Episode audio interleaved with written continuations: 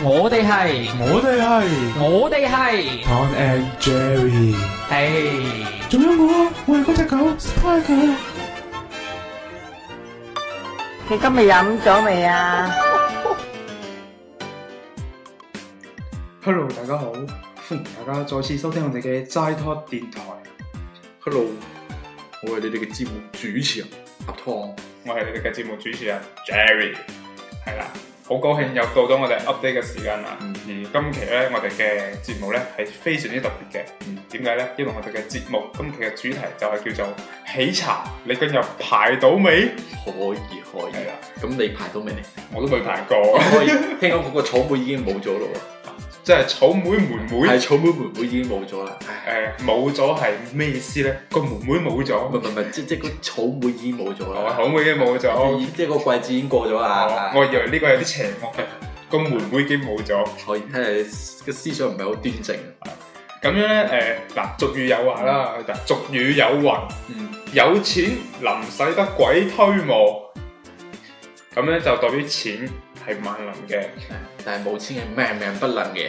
係啦。嗯但係咧，你有冇發現咧？喺依家我哋呢個經濟日益發達嘅社會入邊，但係咧會發現一樣嘢，其實有錢咧都唔一定係可以做到任何嘢嘅。嗯，好多啦，例如即咧係，譬如誒條女發脾氣啊啦。哦， 即即我即我條女發脾氣比較特別啲，有時係即用錢都解決唔到啊！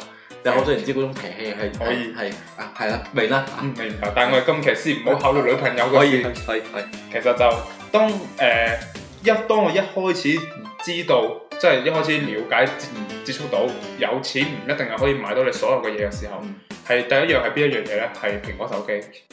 嗯，即係例如我去過廣州嘅蘋果店呢，佢嗰度會有好多人排隊，但係佢哋好有錢，但係都買唔到一台蘋果七。即係呢啲係咪即係可以話即係商家嘅飢餓營銷咧？嗬，啊，機殼營銷啊飢渴營銷。係啊其實除咗蘋果手機之外，連小米手機啦，嗯，同埋買車啦，華係啊，同埋買車啦，即係乜乜田乜乜域嗰部咧，哦，啊，即係要加錢先可以攞可以提到車，哦，明係白啊。就係類似呢啲咯。然之後咧，但係咧呢一啲都係一啲比較誒，即係唔算係傳統行業啊嘛，都係啲科技行業。嗯但係咧近期咧，我發現有一間嘢咧係傳統行業嚟嘅，嗰間就係喜茶。嗯。你有其冇實其實講起喜茶嚟講，即係我即係個誒一個比較大感觸，因為我都飲過喜茶。嗯咁點解我會飲呢？你知啦，我你叫我自己去排隊，其實我唔係好願意排嘅。嗯但係喺因為喺我條隊嘅威逼利誘之下啦，嗯咁、最終都係買咗喜茶。嗯，咁當時就係排隊排咗好似係呃誒兩個鐘，兩個鐘係喺邊度啊？誒廣州。廣州聽講話已經兩個鐘係算好快 咯， 可以。係嘛？即係即係排隊排兩個鐘啦，嗯，即係排排隊買兩個鐘之後，買咗之後又要等佢做，又等咗一個鐘啦。等佢做咗做嗰個鐘，係啊，即係你買到同埋拎咗杯喜茶係兩回事。係啊，咁係完全兩回事嚟誒㗎。咁我想問下，咁你去排到隊買咗啦，咁抌拎嘅時候你係坐喺度抌定係企喺度抌？哦，唔係，我嗰陣時係去咗 shopping 哦，可以。嘅，得得 先。咁我想問下咧，係你當時係咪要嘅係嗰杯芒果？唔係唔係唔係， 係莓莓莓妹。係啊，就係呢有冇飲啊？我覺得杯。誒，即係好誒，其實佢飲咧，其實佢飲起上嚟係 OK 嘅，嗯即係佢嘅綜合各方面口感都非常之適合我哋，但係佢未去到話真係值得去排三個都去飲嘅嗰種感覺，哦即係佢未未好味到呢呢種程度，嗯但係佢最重要嘅，你女朋友有冇發朋友圈 先？好似係有嘅。係啊，我都嗯見到。嗱，然之後咧咁樣，其實咧誒，你知唔知道喜茶就算好似我哋東莞呢邊啦嗯、雍華庭嗰邊都有，嗯廣州呢邊啦，呢啲我見過咁多間喜茶係冇一間唔使排隊嘅喎，暫時嚟講。嗯。咁你有冇聽過呢一個咧？就係有啲有有少少誒、呃已經係去到一個新嘅詞，叫做網紅經濟。你有冇聽過呢個詞？誒、其實都有了解過嘅，因為其實嗯好多呢啲呢啲咁嘅衍生出嚟係一個經濟體系啦，哇呢、嗯個好似講得有啲大啦嚇。係唔緊要， 我哋呢個好有學術性嘅欄目嚟嘅。我我呢個好好好多元化嘅。係咁我理解上呢個詞就呢、個詞就係一個點咧，即、係、利用一啲誒、呃消費者，特別係青年消費者啦，就係一啲誒、呃、從眾心理啊，或者誒、嗯呃一啲比較要緊貼呢個時代嘅步伐啊。嗯，誒、即係覺得大家都會飲，咁係咪真係咁特別呢？即係好嗯好奇心就係飲，嗯再加上會覺得對呢個企業嘅一一個誒、呃、認可度。嗯即係譬如誒、呃例如喜茶咁啦，你即使你冇飲過喜茶或者冇了解過都好，佢突然間喺你朋友圈或者微博一直殺，出現咗喺你嘅視野嗯咗之後咧，你會覺得呢間嘢哇好似好牛逼咁，好似係好似好牛逼，即係唔知你有冇呢種感覺咧？嗯有少少啦。係其實我都好想去試下，啊但係咧我係未排過嘅，因為哦我唔想排。可以。係咁咁點解我會有咁嘅諗法咧？就係、嗯誒，其實我自己都有呢啲咁嘅諗法，就係我見到喜茶嘅時候，佢會咁多人發朋友圈，嗯咁多人去排隊，咁我無意中我嘅潛意識我係認同咗呢樣嘢嘅，嗯因為覺得佢點樣可以令到咁多人去排，嗯即係已經佢係誒比起普通嘅一般一啲做飲品嘅店啦，已經係出眾喺人哋嘅視野。咁所以我心理上我係會對佢有種讚賞喺度嘅。嗯點解人哋排誒、買買買飲品嘅時候唔使排隊，但係你要排隊？嗯咁呢個思想就促使我去想去了解同埋想去去排隊。嗯，OK 嗯。嗱，然之後咧，咁我先解釋下網紅經濟呢個嘢係大概係點樣啦。我係親自百度過嘅。嗯然之後咧，嗱，網紅經濟咧就係咁嘅嗯。佢係分兩種，一種咧就係網紅，你知唔知係咩啊？即係網絡紅人網紅即 係分分姐啊，啊啊，同埋嗰啲誒其他嗰啲咩咩咩仲有啊我哋 Tom and Jerry 啊，啊湯啊 自信啲，仲有我哋 Tom and Jerry，可以，因為我哋齋拖電台。冇錯。嗯，好，你繼續。 O.K. 你嗰啲網紅啊，嗯呢種係第一種，係通過網紅呢啲咁嘅人嗯，之後咧去發展佢哋線下嘅一啲咁嘅商鋪，嗯例如你會見到一啲網紅去開淘寶店或者嗯開微店，嗯呢就係第一種網紅經濟，嗯因為佢哋已經有一個可以講係一個用一個粉絲群體，嗯佢用呢個粉絲群體去帶經濟俾佢哋自己，呢、個就係其中一個網紅經濟嗯。咁、有第二種網紅經濟呢，就係、好看、好飲同埋好食嘅嘢，嗯更加係好晒嘅嘢。呢、嗯。個就係第二種網紅經濟。會唔會好晒？好晒會比較側重一啲 咧？誒、呢、個唔唔唔多唔加多討論，係哦即係即係誒誒，並不代表本節目立 場，係係係純屬係誒如果我有哋雷同個人個人嘅意見。純屬抄襲。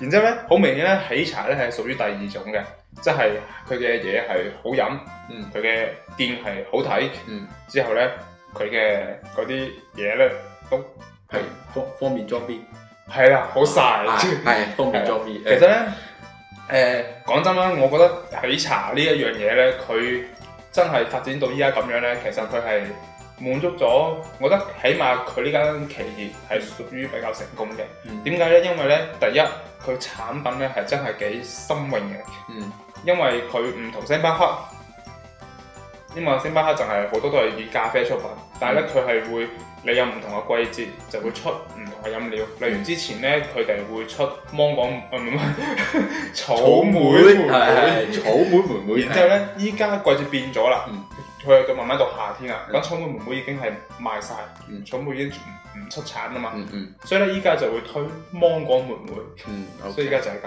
然之後咧，第二點就係咧，佢哋位置選得非常之好啊！嗯你發現咧，誒、喺廣州都係會喺 CBD 嗯比較發達嘅地方，嗯例如天河，嗯例如珠江新城嗯呢啲咁嘅地方。之後咧，東莞咧就係喺誒雍華嗯庭，就係東城嘅南城嗰度屬於誒嗯東城，啊東城嗰咁度我哋算唔算為東莞招商引資啊？誒應該 係吧。 啊，然之後咧，因為咧佢位置選嘅呢啲比較商業發達嘅地方咧，當呢間店好多人排隊嘅時候咧，就算我哋唔知，我哋都會停低去睇睇，甚至會將佢嘗試。嗯咁仲有一個咧，就係、一個係，仲有下面嘅一點咧，就係、我覺得佢可以成為一個佢真正成功嘅原因嘅加分點，嗯係、感情加分。嗯感情加分係咩意思咧？就係、一個叫人格認同、感情認同同埋滿足社交呢三樣嘢。嗯嗱，人格認同係咩咧？就係咧，好多人咧，其實咧，佢去買一樣嘢嘅時候咧，佢唔係齋係想滿足呢一樣嘢俾佢嘅需求，即係例如我哋去星巴克嗯，講真，我去嗯星巴克咧，唔係為咗星巴克嘅咖啡有幾好飲，我係為咗佢嗰邊嘅環境，好 Q 高逼格，同埋好 Q 安靜。即係呢啲就係一啲輔助性嘅嘢咯係啊。即係除咗你嘅誒、呃去買咗，譬如以星巴克為例啊，咁你買咗星巴克之後，你會好 enjoy 佢佢嗰種氛圍、係嗰種環境，係同埋俾你帶俾你嗰種嗰種舒適嘅感覺，係同埋最後一啲嘢都係最重要嘅，可以裝備。係呢度可以裝 B 咧，就係一陣再會講到嘅嗯。呢個就係人日嘅認同嗯，因為咧誒佢帶俾我哋嘅佢另一樣嘢咧嗯，我哋個消費者咧會覺得呢樣嘢好符合我哋嘅個性。嗯所以佢就會更加去傾向呢樣嘢。例如喜茶，嗯喜茶呢、個誒、呃企業咧，佢係你睇佢嘅店面設計咧，都係一啲比較簡約嘅，可以算得係工業風，嗯比較酷嘅，性冷淡嗰啲咁嘅風風格。所以咧，依家嘅好多年輕人，九零後、零零後，我哋呢代網生一代嘅人，嗯我哋都會好去誒、呃追熱衷係熱衷呢一種風格。嗯所以咧會呢種風格反映出嚟一種性格就係熱愛自由同埋耍酷。嗯，我哋都會好享受呢一種嘅 style。所以咧呢個係佢第一個點就係人格認同。嗯我哋想去自己嘅人格係變成咁樣，嗯特別係九零後同零零後，所以佢就會。會特別喺九零後同零零後呢個消費群體會特別火，嗯，除此之外咧，咁我想補充一點就係佢即係類似好似星巴克咁嘅呢啲誒飲料店啦，因為佢嘅售價比一般嘅飲品店其實都要誒、呃略偏高嘅。嗯，咁有好多人誒、呃就算係三十幾蚊、三十幾蚊有一杯咖啡，咁其實好多對好多人嚟講，偶爾一兩次其實都係問題不大嗯嘅。咁佢哋最主要係誒、呃我覺得會有一種咁嘅思想，就係、我想去提高自己嘅生活質量。嗯，即係我去星巴克，我偶爾去一兩次星巴克。嗯，好多時候唔係為咗我呢杯飲嘅，係想自己嘅生活過得更加有啲品味。哦，係啦，係啦，係，即係就係就係我係因為偶爾去一兩次咁。嗯，會更加會融入星巴克呢個層面嘅嗯群體，而唔係次次都係去街邊買杯珍珠奶茶。 誒、我以為你講可樂仔，唔好睇小可樂仔，可樂仔係陪伴我哋呢一代人成長嘅一個係啊一個飲品。係啊，又幫咗可樂可樂做廣告。係，咁其實可樂都唔需要我哋幫你做廣告。然之後咧，第二點咧就係剛才係人人格認同啦，第二點就係感情認同嗯，係對情感認同嗯。係咩意思咧？即係我哋需要邊一種嘅渴望得到嘅情感，例如就係喜茶入邊佢裝修嘅風格係可以反映出咧，喜茶係一種好追求自由生活嘅一種嗯情感嚟嘅。所以咧，特別係你會發現，你有冇見過一個七零後嘅人去排隊買喜茶？嗯，係冇啊嘛。嗯冇所以基咧本上冇。基本上都係九零後或者零零後。我哋呢一代人咧，好似剛剛剛才咁講嘅，我哋都係追求自由呢啲咁嘅，嗯就好似舉一個住多一個例子吧，嗯就係舉星巴克嘅。星巴克咧，佢嗰個係屬於比較高尚嘅品牌。嗯咁、你會發現咧，去到星巴克消費啲人咧，都係無論佢係對自己衣着打扮，嗯定係誒日常所用到嘅手機啊，或者鞋啊，嗯或者誒、呃住啊方面咧，你發現嗰堆人嘅咧都係佢會就會更加追求比較高尚品質嘅生活，呢、個就係佢哋嘅情感認同，嗯佢哋希望佢哋所向往嘅嗰啲嘢，同埋佢哋本身消費嗰啲嘢嗯係相一致嘅，嗯呢、就係情感認同。其實除此話呢個頭先講嘅一個衣着搭配啦，嗯咁、我其實覺得誒呃好、多時候咧唔一定話去到高尚，嗯即係有時覺得你去就算即係我要去啲店消費，嗯咁、都會潛意識咁去搭配下，即係注重下自己嘅形象。嗯咁、我呢個係俾人哋一個好 positive 嘅一個感覺，嗯，睇嚟你已經去到高高尚呢個層唔 面。係唔係去到，仲依然喺低層不斷咁徘 不斷咁徘徊。可以。然之後咧，去到最後嗰個點嗯啦，最後嗰點都係最關鍵嘅，就係、滿足社交需求，通俗啲嚟講，就就係、係裝逼，冇 錯，就係滿足自己裝逼嘅慾望。嗯嗱，當然啦，嗱，好似例如喜茶，點解會咁多人排隊，咁多人中意去啊？嗯首先係因為咧，佢第一裝修嘅店面好漂亮，好 Q 有 style，差唔多講一句白啲嘅吧。嗯嗯，你喺喜茶入邊隨便影張相，都係一個好文青嘅 style。其實除此之外咧，即係除咗影相咧，嗯我因為我排隊嘅時候其實都幾無聊嘅。嗯咁啲人會做咩咧？咁都係即係除咗刷朋友圈啊之外，好多人會攞個手機喺度係咁影，係咁影嗯，即係影完之後發發佢哋嘅朋友圈啊，或者誒、嗯發俾啲群啊咁嗯。咁呢啲可呢啲其實從中都可以睇到係有少少誒一啲比較從眾嘅心態咯，即係見到啊個個都喺度排喺度飲，咁我要 show off 出嚟，我都係喺度排緊。嗯咁具體係想表達咗咩心理咧？我覺得係一個誒，好、想融入呢個群體嘅一個心理。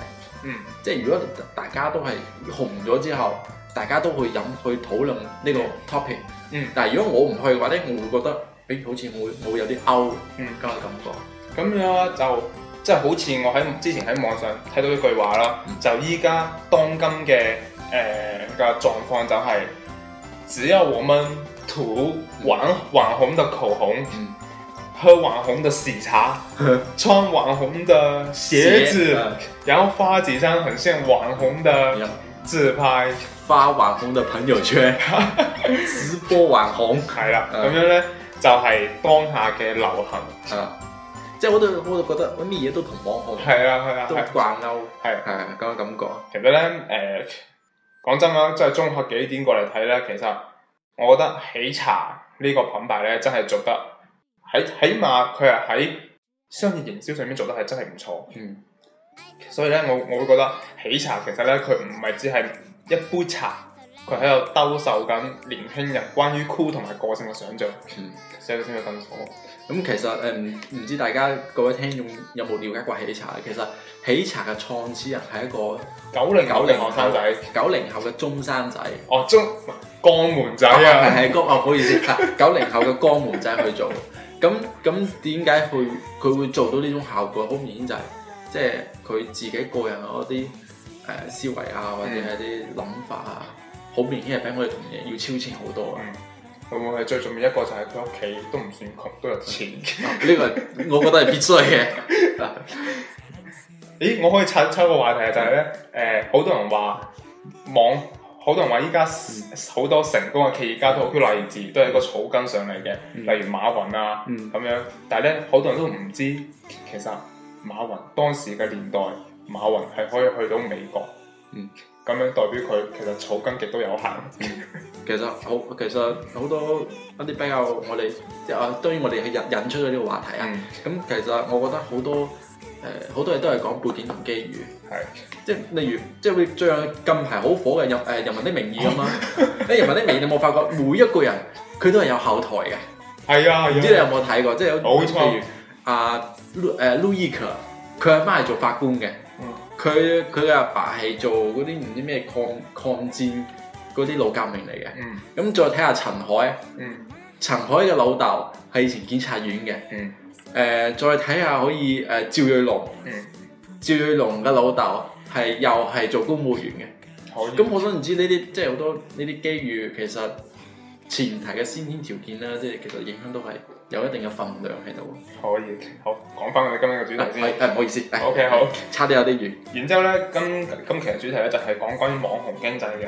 然後我最後補充一點就係、網紅經濟嘅崛起咧，就係、其實咧佢係靠一個叫父愛算法嘅嘢。嗯呢個咩意思咧？即係父愛算法就係話俾用戶聽，嗯放低你手上一啲唔好嘅嘢，我同你講有樣嘢好好嘅，你過今我哋一齊試下，嗯肯定會有驚喜。呢個咧就係基於我哋而家社交網絡同埋移動互聯網呢個平台衍生出嚟一種微嘅商業模式，嗯就係網紅經濟。嗯其實我總結一句吧，其實咧誒喺我眼中嘅網紅經濟就係、都係以晒嚟獲取自己嘅社交滿足感。其實我覺得呢啲會唔會即係歸根根源最核心嘅根源，其實都係想 show off 自己。係誒、係，嗯，即係唔知你認唔認同咧？我覺得誒、最重要嘅係就係、好多人都已經係活咗喺別人嘅定義入邊，嗯即係例如我覺得即係呢期嘅節目，我哋應該想表達一個意思就係、我們不應該活在別人的定義裡面。嗯我覺得真正嘅酷同埋真正嘅自由應該係做自己。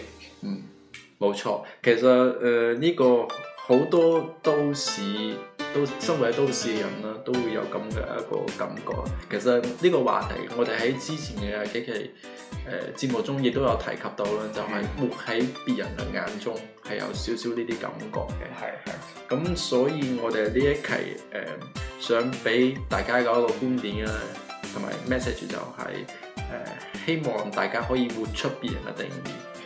即係例如唔着衫出街。誒哎呢呢呢個太太浮誇，太浮誇。係 OK，咁咁係咯，所以誒呢個就係我哋最後所表達嘅嘢啦。 OK 通過喜茶呢樣嘢， OK，就係不應該活在別人的定義入邊。同埋大家有興趣都可以去排下隊嘅，係啦，好啦，喜茶你今日排到未？同埋真心嗰句其實都幾好飲嘅。好，OK，今期嘅節目就到呢度啦，拜拜。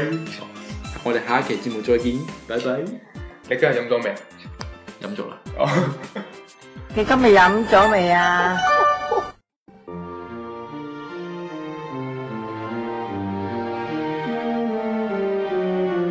Don't ever say goodbye to me. Why do you leave me oh alone? I have to love you on my own. 你唔好呃我啦！你喺 party 俾啲咩人飲啊？邊個想試下我啲好嘢？ All I had for you. 分手啦！嗰啲叫益力多，有益健康㗎。 Yes, I will keep on loving you. 我頭髮長唔代表我係飛仔嚟㗎。